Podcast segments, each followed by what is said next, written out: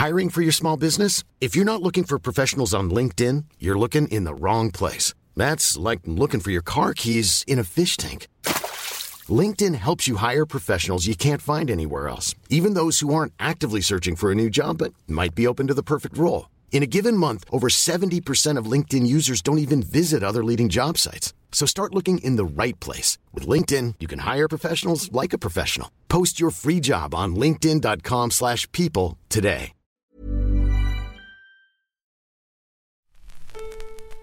C'est qui Qui C'est Kikina Studio.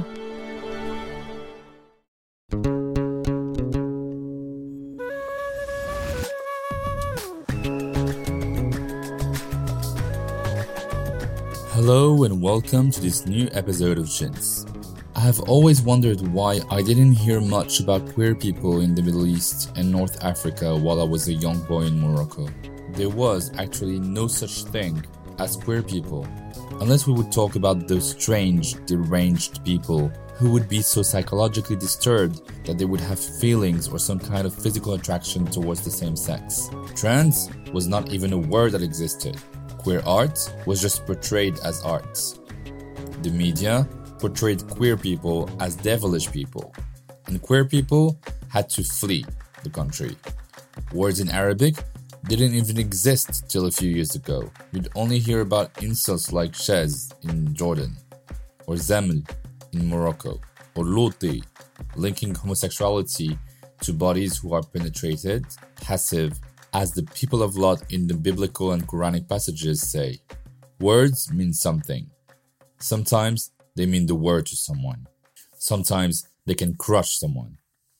Meanwhile, you would hear people being incarcerated in Morocco under Article 488 of the Penal Code because they were caught kissing in public or cross dressing or just suspected of being too effeminate. You would hear news about people being hanged publicly in Iran, catfished and then arrested in Egypt, kidnapped in Syria, shot dead in the streets in Iraq, and imprisoned in Saudi Arabia. Queer people were never shown as heroes nor as champions. Yet, the whole world knows that the art world is full of queer people. The world itself is full of queer people. About 10%, some studies say. Wherever you go. So why is it so important to hide them, their creativity, and their beauty, when they also have so much to show to the rest of the world? Why is it so urgent to give them a platform of self expression in this part of the world? Why is it so allegedly dangerous for the status quo to show more emerging talents on international stages or magazines who break all the rules and let their identities shine? To discuss all of this, I'm very happy to welcome Khalid Abdelhadi. Khalid was born and raised in Amman, Jordan, and has family with Palestinian and Kurdish Turkish Bedouin roots. He graduated from Petra University in Amman in 2014 with a degree in graphic design and visual arts. Khalid Abdelhadi founded MyKali magazine when he was in his teens with the aim of providing LGBT related content. Established in 2007 by a group of passionate students with various interests, from arts and design to politics and activism, MyKali is the first LGBTQIA inclusive conceptual web scene in Jordan and one of the most consistent in the region. MyKali strives to address social problems, homophobia or transphobia, to document the stories of the community, and to empower the youth to defy mainstream gender binaries and heteronormativity in the Arab world. Khalid is the editor in chief and the creative director of MyKali. He's an activist and a curator, so basically, he's the best person to answer my questions. My dear Khalid, shukran for accepting my invitation on Jins. Thank you so much for having me and for uh, for inviting me to be part of Jins. I'm extremely excited to be here and to, to have a really nice conversation. So first and foremost, I'm interested in knowing more about your own journey. Okay, so to give our listeners a little bit more of a, a context, because MyKali comes from a very personal place. It's even named after you. Um, I really want to unpack this courage of yours to achieve a project like this. I think for everyone who's listening, more or less concerned with feminist and queer issues in the Arab and or uh, Muslim context, it would be amazing to know more about how to spark the fire inside you, how to trigger one's own bravery. See what I mean? So where does this courage come from? So My Kali as a, as a publication, it's basically an online digital space in, in a form of a publication. It's a queer feminist intersectional publication. And basically the aim of, of this publication is to document the, the, the voices and the stories of people from the region and the diaspora and to make sure that we are preserving these stories and these experiences we make sure that the content that we are working on is coming from a very authentic place from from a need uh, and that's basically what the publication is all about. The topics that the, the publication gets into are very part of the identity of towards this publication.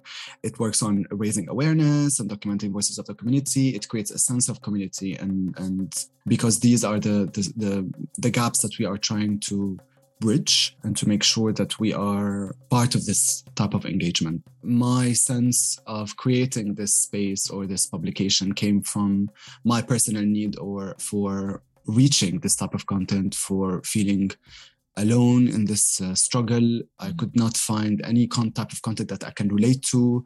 Uh, personally, um, you know, I grew up, I was born and raised in, in, in Jordan, in Amman, Jordan.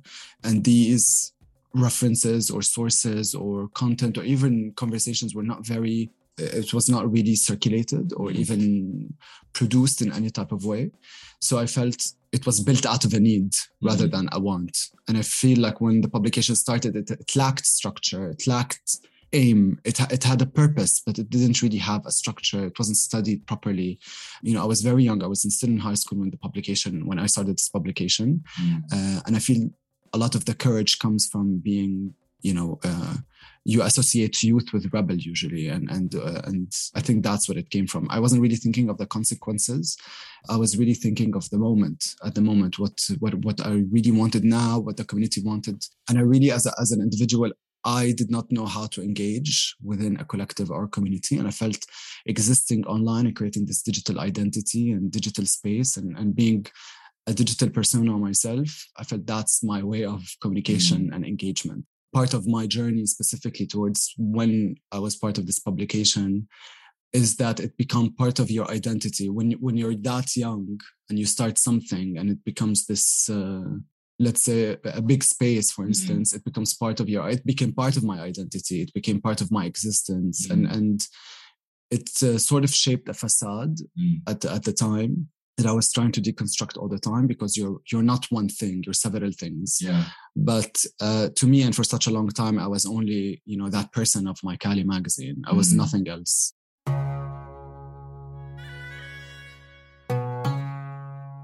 I'm also intrigued by My Kali as it is a very alternative form of activism, right? Because activism is not just defined as demonstrating and walking down the streets to claim your rights or being involved in NGOs which is also very important, of course. But there's also beauty and power in what we call artivism. There's also huge power in the media because the messages can be conveyed to massive crowds, social and real, with words, both written and told, working on webzines or podcasts, so like My Kali or Jins.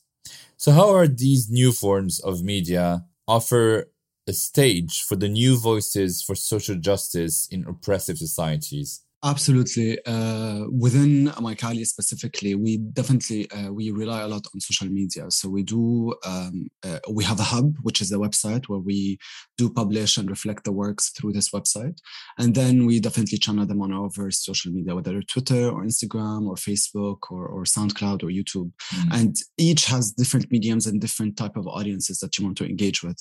Um, I can tell you about two encounters that we faced that actually does get into your your like it answers your question. In 2014, uh, there was this Jordanian YouTube channel called Kharabeesh. It's uh, it's very known for um, publishing videos related to comedy and social commentary, uh, whatever you want to call it. And in 2014, they published this video. I do not really recall the name of it, but it was by this uh, emerging comedian, and they joked about homosexuality and he referenced that the Holocaust was not finalized, it wasn't finished they didn't kill all the LGBT people, basically. You know, the disease still spread, that he was joking about it, that uh, he was like calling for the Holocaust to open again. What we did at the time after that as um, a reaction, the way we reacted was uh, we published like a, a, statement calling out the, the, the YouTube channel. We demanded for the video to be removed and they need to publish an, uh, to issue an apology. Why the, the video was dangerous and it was inciting violence inciting so many type of um, harmful type of content that people were subjected to like they have millions of followers. I wouldn't say viral but it had a lot of engagement from different uh, members of the community, whether regional or local, mm. uh, in Jordan, uh, because the YouTube channel is originally from Jordan. And because of these this type of engagement and calling out and, and this public demonstration, uh, virtual demonstration, I'll call them, the video was retracted and they issued a vague apology. They didn't really address the issue, but they really said something about like, yeah, we don't want to incite violence. We don't want to be part of this type of uh, conversation. So they did remove the video. And I feel like the, uh, because of this new wave of interaction and how to call things out that was like the one of the perfect examples that we mm. that we go, like how social media did its job at the time the one of the recent ones was a couple of years ago 2018 where uh, we did a social experiment a video social experiment with members of of like a, a female students and the the video was the journalist went downtown to um, a conservative area, specifically in downtown Amman, asking men if they allow their female parts, members of their family, to work.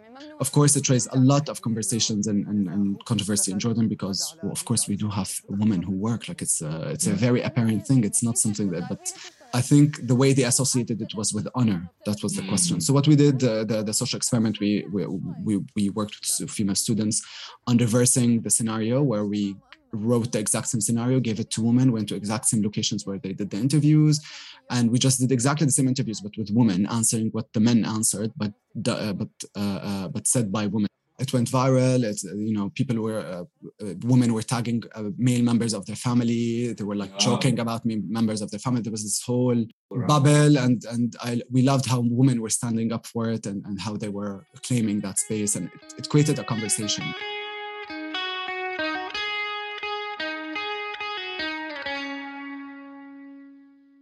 In the international media, uh, the general aspect about MyKali is that it's an LGBT plus magazine from Jordan. And the regional sensationalist media, MyKali, is perceived as a perverted publication.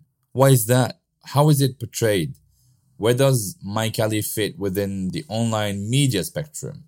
for years the publication was was associated with sensationalism because the at the time you know the power was not really within our hands right? We were an emerging publication. We did not really have a lot of engagement. It was very under the low key uh, it was very community based. It was not really made for society at large or it wasn't it didn't it wasn't the reference that it is now. And at at some point, I, f- I feel like there was an abuse of journalism toward their spaces and how they interacted with uh, the, the queer or the LGBT community, whether in Jordan or the region, because there is a lack of power, dy- like a, a, huge gap in this power dynamic. They do control the content. I don't mm. think it's ethical the way they do. They are. Why the journalists are compromising the safety and, and the health and the well-being of one of their citizens one mm. of the you know members of, of their countries. Like I'm, I'm part of my society. Why would someone compromise my my health or safety or someone else's? And i feel like these type of uh, content you know does not ha- ha- harm certain people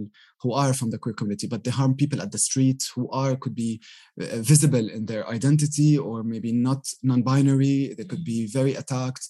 Uh, these things does have tend to like have a domino effect uh, in that sense where people can be abused harmed questioned. The purpose of this publication is definitely to counteract all of these all of that stigma all of these toxic encounters that we are having and definitely calling out journalists on abusing their journalism and their ethics and how they don't really navigate it in a very purposeful way and i feel like that's definitely part of our value. And so I'm sure that there are so many hardships to avoid censorship, aren't there? We definitely like we are definitely censored in, in, in, several countries. Qatar is one of them. Jordan is another. The Strip of Gaza is another. Um, at the end of the day, we choose to go against this censorship and to publish anyways. Our goal is definitely to make sure that we are moving forward and not not facing these obstacles with a pause. Mm. I feel like the internet has so many creative ways in, in distributing your content. I don't think challenging governmental decisions that can take a lot of your energy and put into that uh, combating these censorships that I feel like you know as an editor I, pre- I, prefer to put my energy elsewhere to into this type of work one of the advices that i can go through you know like reflecting on it yeah. counteracting these the type of censorship is definitely reaching out to uh, digital rights organizations that mm-hmm. can help and, and lead legally and technically you know to understand because uh, like in our case, it was a collaboration between the Media Commission of Jordan and one of the telecom or several of the telecom companies in Jordan. And same goes to Gaza and Qatar, where the, the, the government have to work with the telecom companies to be able to block your DNS and etc. These are very technical terms and, and technical ways to understand how censorship works. I believe like this is the way to, to, to understand it. The reconstruction of MyKali within the past 12 years is huge the magazine went from a regional LGBT plus magazine to a magazine that does not identify as LGBT plus, but rather queer and feminist. To prevent anyone from winnowing down to a specific representation of the Arab LGBT plus, right? So getting to explore MyKali on a deeper level makes it obvious that there was a will to reconstruct and unlabel or even decolonize the content written on the platform, right? Yeah, absolutely. I think one, like four of the pathways towards the uh, evolution of MyKali as a publication were four. One of them is definitely outsourcing our content, which is something that I can get into. Another is like shifting to bilingual or like our shift to to including more than one language, English and Arabic, and ethics and values, and at the same time making sure that our content is becoming not only queer and feminist but also intersectional in that sense. And the last one is to uh, opening up our geography, basically, because the publication was very localized. It was very centralized around Jordan and specific place in Jordan, maybe the capital. And then there's also decentralizing that and, and, and moving forward beyond borders, uh, where it became regional it stopped becoming Jordanian. And I think many of the mistakes that I see now online that people refer to it as a as a Jordanian publication, but it's not really. It's not fair for the people who work in it and for the people who are contributing to it. So opening, removing these borders, interacting with different countries and different contexts, because you also have to deal with the diaspora in that context, because that also shifts that conversation on uh, being queer or feminist or intersectional. It does shift from one country to another, and the context does not stay the same uh, within the same country. Second is outsourcing. Our content is not controlled by a core team and it's not controlled by a list of writers that we only work with. We outsource. That means that we we publish a, sim, a certain structure for a theme that we would like to work on, and then we ask we send that structure to to the public, to our followers or people who like to engage um, on our on certain sections of the website where they can see what are we working on next, and then they can submit their proposals, their writings, their work, their um, their art. Uh, photography, etc. And then this way you you generate new blood into the publication all year long and you engage with different type of artists and writers and and and, and creatives all the time the publication moved from looking at uh, uh, at labels within a certain perspective to to becoming more intersectional in its approach the way it looks at, at its issues. It's not far removed from society uh, and the the current conversations that are happening now. And the last thing is to to make sure that the publication moves from only focusing on one language to focusing on arabic as a as a as a main as the main language of the publication. It moves from english to, to having bilingual to focusing on Arabic uh, mostly because, you know, let's face it, there's a lack of resources, references, and conversations and engagement towards Arabic content when it comes to feminist, queer, and intersectional content. Mm-hmm. So we need to make sure that these resources are more reachable and very preserved, and at the same time, generating these resources and, and content uh, within that specific language. Yeah, but then how does it participate in the conversation on rebuilding the representation of queer people? For me as an individual, it's a little bit toxic because that means that these are the only people who are qualified to represent something that we're mm-hmm. not elected for. In any case, the way we work on is exactly it refers back to the answer of the previous question, where we do engage a lot with the with the community into creating and generating these conversations and content. So actually, it's very healthy. You're not saying this should be the perfect ideal representation of queer feminist people, but rather you can be who you are you are your own representation. Absolutely. So the LGBTQIA plus community in the Arab world has become much more vocal about its need to be acknowledged. Several publications were started in the years between 2012 and 2015. Mawalih in Syria, Ehna in Egypt, Gay Day in Tunisia, Aswat in Morocco, and Barra in Lebanon. Each one has been shut down because of political unrest, death threats, or governments blocking their sites and social media pages. We need to also pay tribute to all the content shared by activist organizations like Atiaf Collective and Nasawiyat in Morocco, uh, Helem in Lebanon, etc., etc. So, how do you think activists, artists, and journalists should work together to invent a better future for queer people in the MENA region? Uh, the publication already embeds this type of structure. Uh, we definitely have a collaborative nature it takes two to tango, right? So, so we do have that collaborative nature that we, as a community, we need to act as a collective in many ways. You, you cannot work on your own. In in this struggle, it has to be in a collective manner. That's my personal vision, and that's how my Kali works as well. Second is that we don't take this cause as a competition. We're not. We don't look at it from like, oh, let's be the first to post this. This is not. We don't look at it as a scoop. For us, it's very important that people don't look at my Kali as a news channel or a, a channel that uh, you know reports on on certain things that are very related to current event or or we're doing it for validation i mean we d- definitely live in an age where we need to raise each other up and, and come together and rise to the occasion collectively basically mm. again as a uh, we run in a team by the community and for the community so definitely we go back to the idea of outsource and, and uh, mixing between public and private to to create this content mm. together with the community yeah, because sometimes not all journalists, but some might make you say things for the buzz, for the scoop, as you said. Um, and this is what should actually be perceived as more perverted. Yeah, I mean, well put. And what about Arab queer people in Europe facing both racism and white-splaining from Westerners? Or even the queer Europeans who feel so bad for Arab queer folks and fantasize how horrible life must be as a queer Arab. When you read Edward Said and Joseph Massad, you also acknowledge that there is a new colonial perspective on queer Arabs. Aren't there stories about queer Arabs who are happy, who are successful, who are not rejected by their families, or are they all miserable? When I often get interviewed by white uh, mm. or Western, I don't, let's say the word Western media or international media, mm. I'm, they often search for the trauma. They often uh, search for the negative, the, the, the struggle, and I always have a problem with that because it relies on context, right? Like it depends where you're saying it and how and where and who is reading this. I felt that we are more than our traumas. We're not specifically uh, identified through our traumas and struggles, even though that is very verified and it's very valid to our mm. own experiences and and and our own community.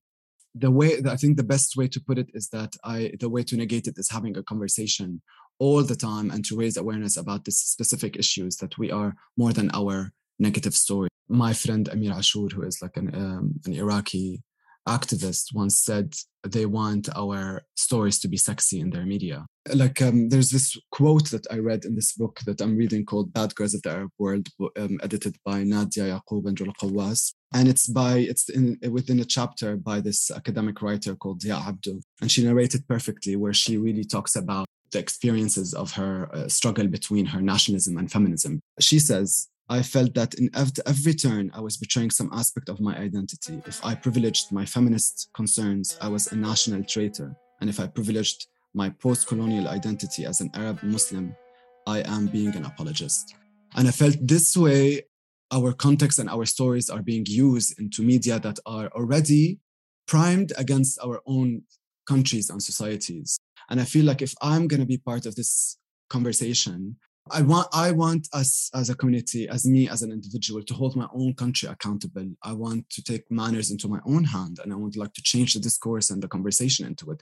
I'm not going to go twisting my government's hand in, in some kind of international event or whatever. I feel like these things, uh, my personal experience and, and path and, and the way I work does not work, does not align with this type of movement per se specifically the magazine has its own success not only on traumas because one of the things that we uh, the publication really works on is to actually highlight the success uh, and the struggles, of course, of our queer community or the LGBT community, um, whether in the region or abroad.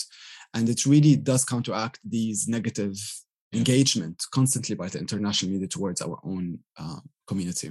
Yeah, but even the way, I mean, it's a completely different topic and it's it's a bit of a digression, but even the way Western journalists are addressing the World Cup in Qatar and the issues around rainbow flags and homosexuality in those very violent Arab countries, um, they always have this point of view on how horrible the countries in the MENA region are horrific towards queer people, as if it were a safe haven for queer people in Europe. Like, mm-hmm. But you can also see the propaganda, right? How the international media is really uh, trying to attack Qatar from all angles towards specifically the LGBT issue. I'm not saying the government of Qatar is like very angelic towards the LGBT community, but with the recent story of this doctor who came out saying, you know, and how he doesn't feel safe in his own country and how he feels safe with his partner in, in San Francisco, etc. And you know, showing you the, the the the contrast between living there and living here. You know, if you come here, it's heaven. If you live there, you're in hell. So these types of the conversations that we're trying to negate all the time. You know, we live in our own countries. We can definitely hold our countries accountable from within our own uh, uh society and country in our own way, and not specifically on some international TV elsewhere. My last question would be this one. What can we do as citizens of the Middle East or North Africa who come across MyKali's interviews and become aware of feminist and queer issues in the region? Should we go out on the streets and reclaim the power of the people? Should we live happily as long as we live hidden from authorities? What can we do as allies? What would be your advice? I mean that really depends on the the person reading or uh, listening to this because you can definitely be a person who's like marching down or you mm-hmm. can be someone who is doing this type of demonstration. In my sense the way i took it was uh, being part of this publication and and raising awareness and counteracting all the negative things that we are faced constantly by by the by this world towards our community. So definitely this is the path i took which was uh, media, journalism, and art. And you can definitely find your own way and your own path, and you can create your own path. I think one of it is like listening and reflecting in, on, on one's life. There's this quote that I really, really love. It encapsulates this, this question in a way she says as a, a, feminist revolution targets patriarchy in state in the state streets and the home because it recognizes that there is no liberation without sexual liberation without gender liberation without queer liberation. It states as a revolutionary statement i own my body not the state not the street not the home i do. So i feel it definitely uh, channels back to the to the person to take matters into your own hands and how you would like to take this movement forward? Would you want to use arts and journalism and, and, and documentation as a way to do it, or do you want to do it by in a, in a, within a physical manner and marching and, and doing that? We will soon wrap this up, but first, you know this. In each episode of Jins, we debunk a myth together that I have been told or that I have often heard of. So the other day, I was discussing with a producer, a cis heterosexual white man, um, who told me I have absolutely no problem with feminism nor LGBT rights. But no one's gonna read an article or listen to a podcast about feminists and queer people when you're not a feminist or a queer person. What would you have answered if you were me? I mean, بالعربي we say uh, زي النعامة اللي حاطة راسها بالأرض. It's exactly like the ostrich that hides herself in, this, in, the, in the ground, pretending that nothing is wrong around her. But I think as members of our own society and community, we need to educate ourselves more. You cannot really dis- distance yourself from other issues that your own country is facing. People in France did not really care about uh, many people of the LGBT community until the marriage thing happened. And then you saw all the homophobes in the street because it was crossing, for them, it was crossing the boundary.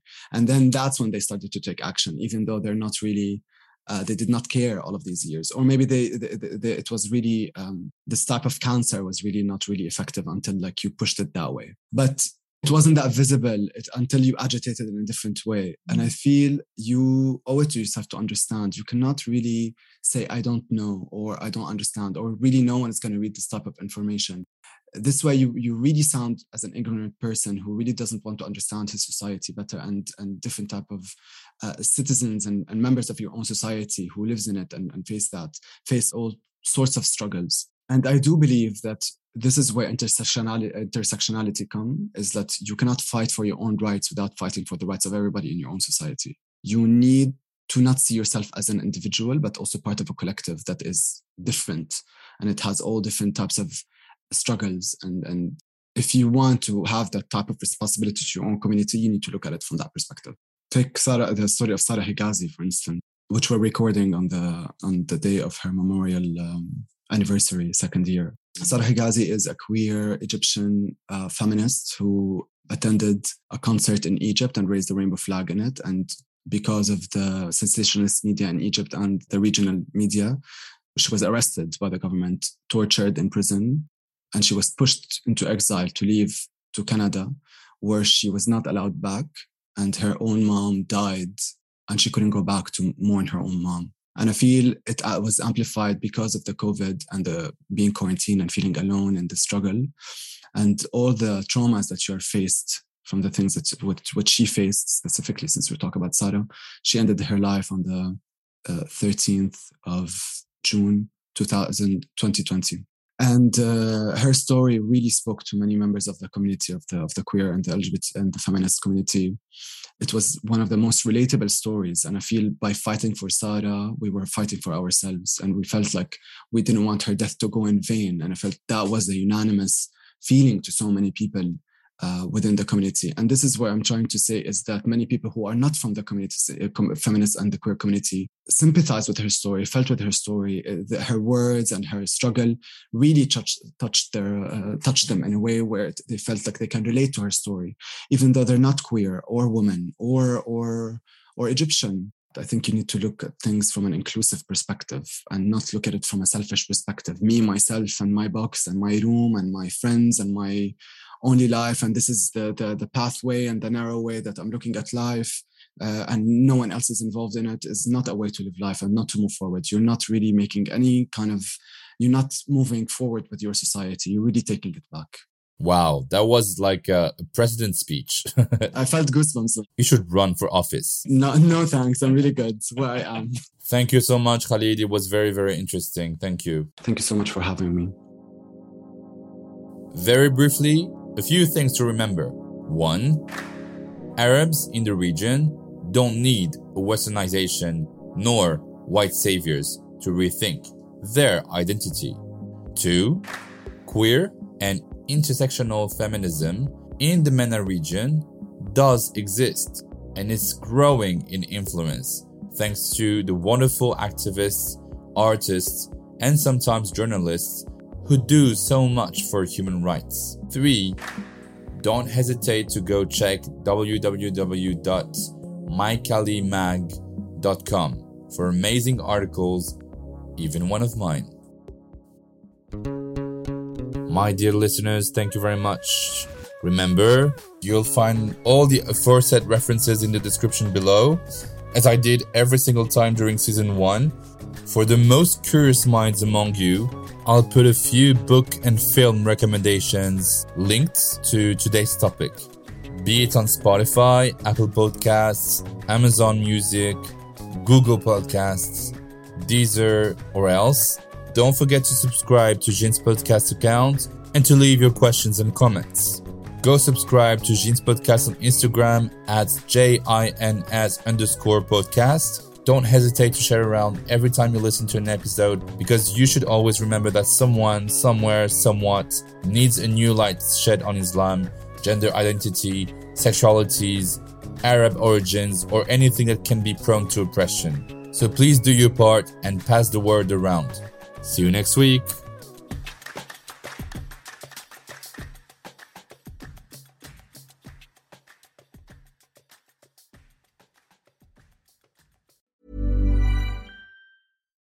Fact a crocodile can't stick out its tongue. Also, you can get health insurance for a month or just under a year in some states. United Healthcare short term insurance plans, underwritten by Golden Rule Insurance Company, offer flexible, budget friendly coverage for you. Learn more at uh1.com.